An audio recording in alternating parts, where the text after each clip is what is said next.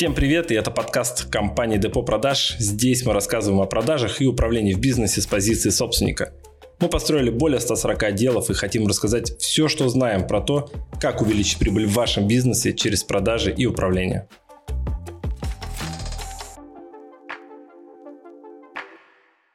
И сегодня наша тема какая будет, Николай? Сегодня мы поговорим о том, как понять, нужно ли повышать зарплату сотруднику, особенно когда он приходит и настойчиво просит нас это сделать?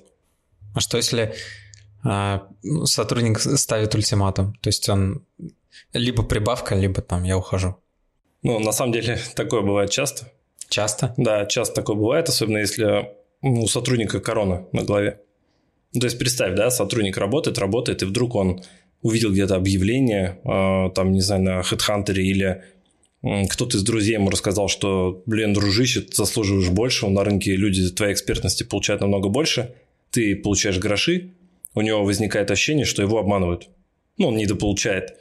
И если он там посмелее, он обязательно придет к руководителю, скажет, слушай, я хочу больше денег. Да? Либо он может не сказать об этом и просто искать себе другую работу, искать новые возможности, и вы об этом не узнаете. Вот такое тоже бывает. Но здесь надо понимать, что такие вещи могут быть как объективными, так и субъективными. Ну, то есть, объективно это действительно сотруднику надо повышать зарплату, субъективно это он так думает. Но повышать ему зарплату не надо.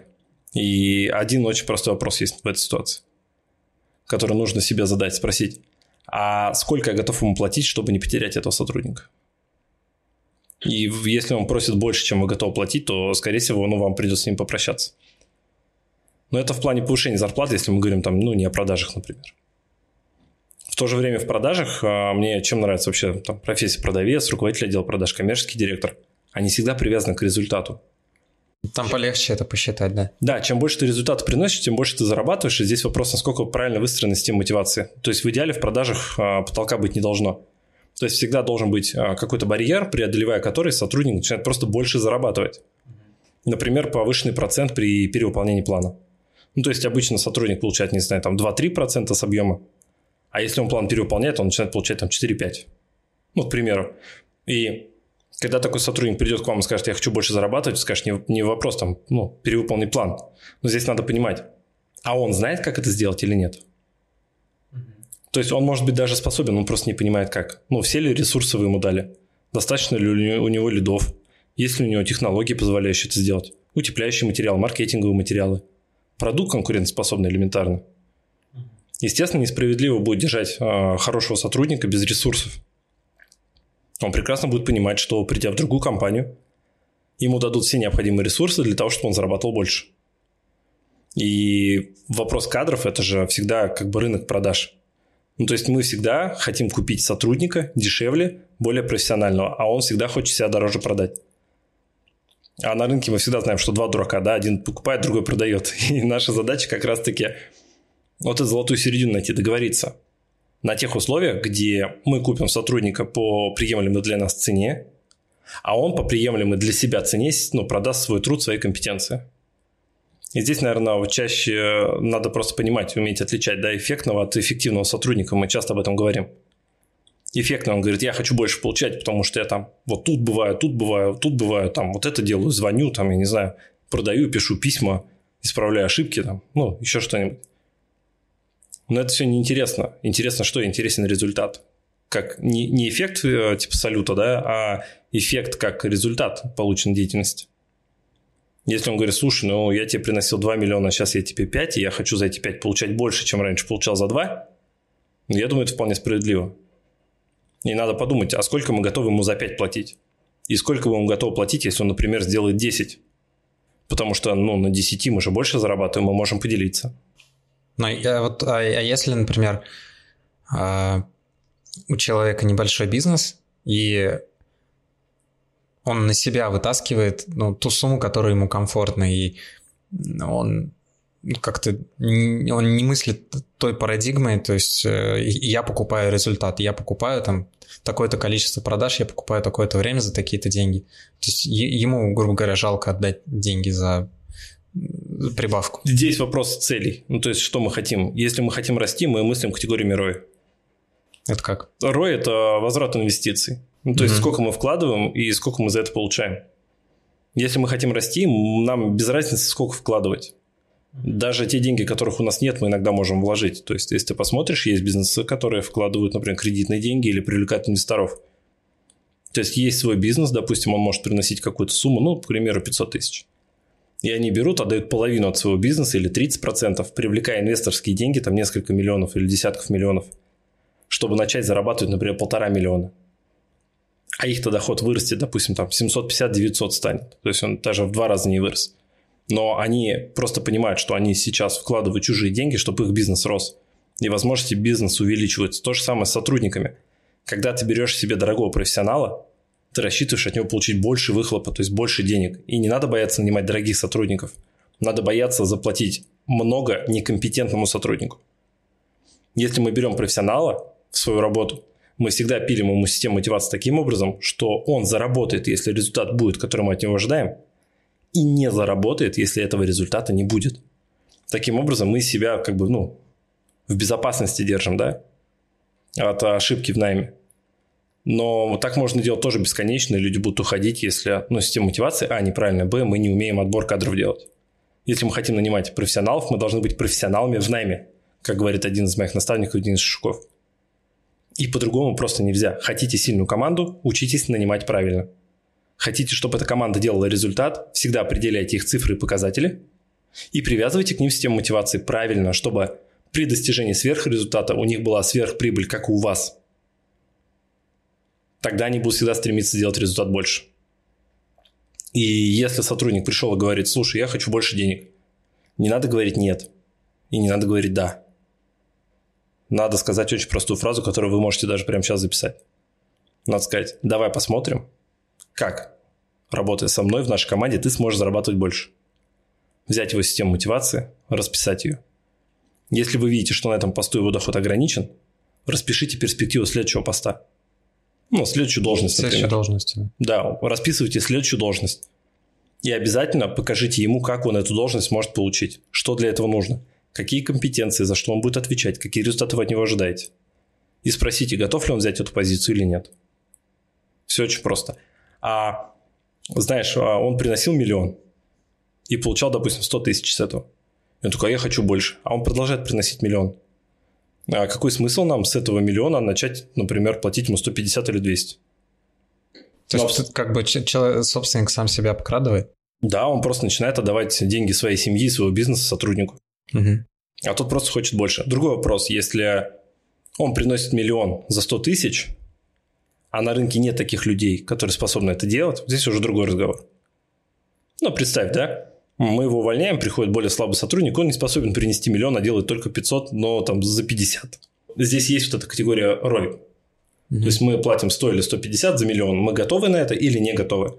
То есть в нашей фин-модели это допустимо или недопустимо. Система мотивации всегда строится с фин-модели бизнеса перед любым запуском любого проекта, любого бизнеса две вещи, которые крайне необходимы. Бизнес-модель и фин-модель. Все, все, все настраивается, наслаивается на нее.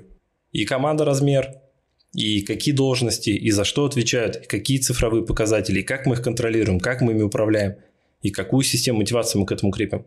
Весь диалог через цифры. Управление по системе план-факт. Все. Ты знаешь, что подумал?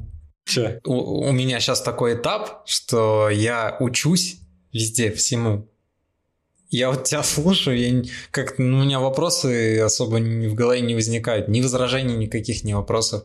У меня опыта нету, чтобы какую-то, какую-то ситуацию придумать и вопрос какой-то задать такой по теме. Это нормально, кстати, у большинства предпринимателей также. То есть, если человек делает вообще что-то впервые, у него вот элементарно даже вопросов не возникнет на тему Типа, а вот, ну, уточнение, уточняющий вопрос просто не появится. А потому что, ну, не думал, что вот так, например, можно. И вопрос, когда появится? Когда человек пойдет, сделает. Угу. У него либо получится, либо не получится. У него появится вопрос уточняющий. До этого, ну, как бы ожидать вопросов крайне сложно. Единственное, если он уже какие-то вещи пробовал сам делать, у него не получилось, он может уточнить. Но даже тут, знаешь, часто мы сталкиваемся с вопросами серии «А вот если вот так вот, то что будет?» Слушай, не надо если. Сделай так, как я сказал. Получи результат, проанализируй его, пойми, ты правильно сделал, неправильно, есть выхлоп для тебя, нету выхлопа. Отталкивайся от этого. Все, по-другому не работает. Мы, кстати, я думаю, не будем вырезать эту часть. Да, я, я тоже изначально думаю, хотел вырезать как-то так, э, ну, типа один на один обсудить, но я так подумал, что лучше эту часть оставить. И у наших слушателей ведь есть возможность сейчас прям, вот прям в феврале 2021 года написать свой вопрос в Инстаграм, то есть взять какой-то подкаст, что-то попробовать внедрить, что-то сделать.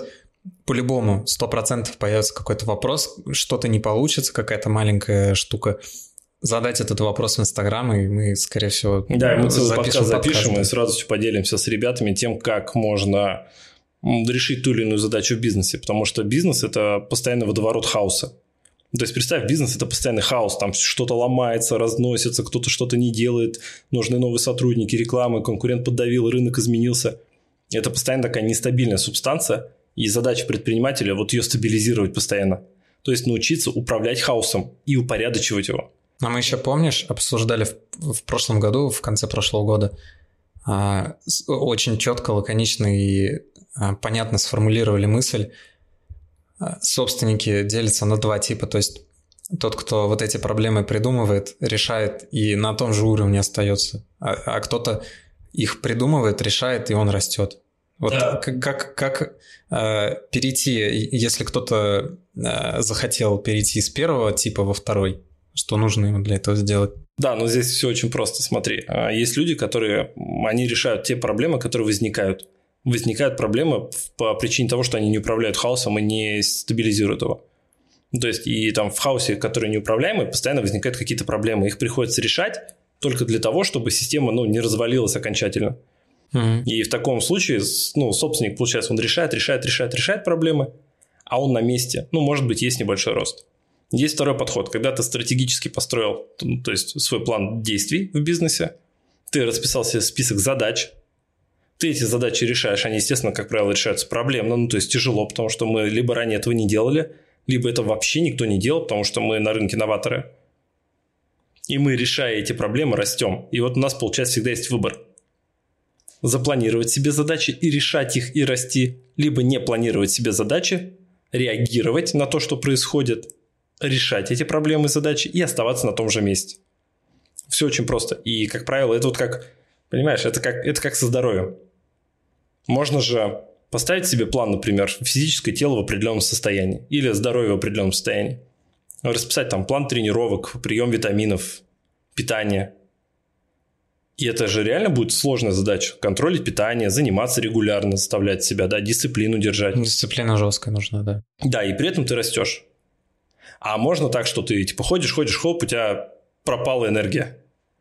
Ты начинаешь жаловаться на боль в спине, в мышцах, усталость, недосыпы. И у тебя появляются проблемы, которые тебе приходится решать. Но решая их, ты не становишься энергичнее, ты не начинаешь высыпаться за меньший промежуток времени. Ты просто решаешь проблему, типа ты начинаешь просто высыпаться.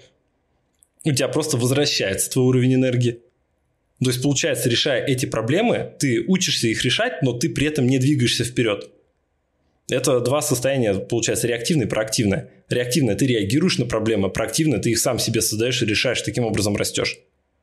И Вселенная по этому же принципу работает, я в этом убежден. Ты либо закидываешь себе задачи и решаешь их, либо тебе их закидывают, и ты их решаешь. Но когда ты сам себе закидываешь, это твой осознанный выбор. Ты решаешь, в каком направлении задачи ты будешь решать.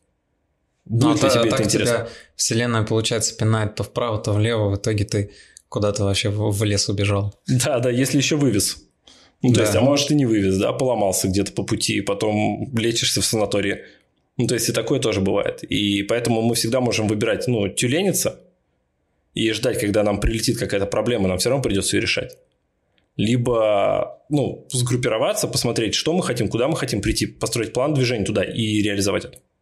Безусловно. И каждому из вас, ребят, я рекомендую проактивный образ жизни, там, неважно, вы в найме или в бизнесе, планировать для себя задачи для роста. И это ну, очень важная штука. Круто и полезно, что мы отошли от темы, но я думаю, все в одном подкасте оставим и все. Да, почему Не нет? будем нарезать. А, Я думаю, будет полезно. И обязательно подписывайтесь на наши подкасты. Мы будем рады с вами делиться новыми мыслями, идеями и рассказывать про то, как мы управляем своей компанией, компаниями своих клиентов, новыми стартапами, IT-проектами. То есть опыт управления огромный, и я думаю, что каждому из вас будет полезно услышать еще одну точку зрения на тему того, как вы можете быть более эффективны в своем бизнесе. И а, первое, что хочу сказать, подписываться в Яндексе на нас можно через а, сердечко, то есть нажали на сердечко и сохранили себе. В iTunes можно нажать плюсик, либо нажать подписаться. И второе, а, вы можете проявить а, свою проактивность уже сейчас. То есть а, на данный момент, по большей части, все-таки мы берем темы, те, которые нам интересны, те, которые нам кажутся, что людям понравятся и будут полезны. А вы можете а, задать нам а, курс и задать какой-то свой вопрос нам в директ. Мы его обязательно разберем и запишем на эту тему подкаст отдельный. Да, и это будет очень круто. Ну все, до встречи, ребят. Надеюсь, данный подкаст был для вас полезен. Всем пока. Пока.